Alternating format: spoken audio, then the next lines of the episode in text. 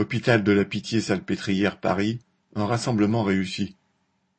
Vendredi 7 janvier, environ 250 personnes de l'hôpital de la Pitié-Salpêtrière à Paris se sont rassemblées en vue d'une minute de silence dans le parc de l'hôpital, à l'appel du collectif Interhôpitaux, qui veut ainsi dénoncer, entre guillemets, la mort de l'hôpital public.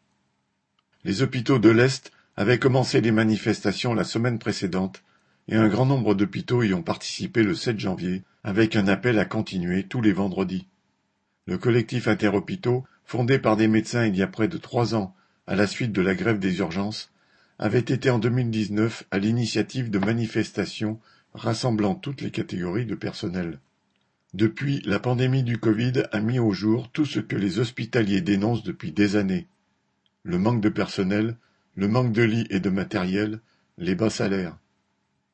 Tout cela s'est aggravé depuis deux ans au fil des départs non remplacés et des lits toujours moins nombreux pour accueillir les patients. Et les quelques euros octroyés à certaines catégories sous forme de compléments de salaire ou de primes ne compensent évidemment pas le manque à gagner. Le bouche à oreille et quelques affiches posées ici et là dans les ascenseurs ont fait que les salariés sont arrivés par petits groupes de différents services. Toutes les catégories de métiers étaient représentées, même si la grande majorité étaient des médecins. Avant la minute de silence, des prises de parole ont eu lieu expliquant le nombre de lits fermés dans un service, le nombre d'infirmières et d'aides-soignantes manquantes ou les infernales conditions de travail de tous. Une formatrice de l'école d'infirmières a parlé du manque de formatrices, à se demander comment former plus avec moins. Une assistante sociale a dénoncé le non-remplacement de ses collègues absentes avec une charge de travail répartie sur celles qui restent mais devenue impossible à assumer.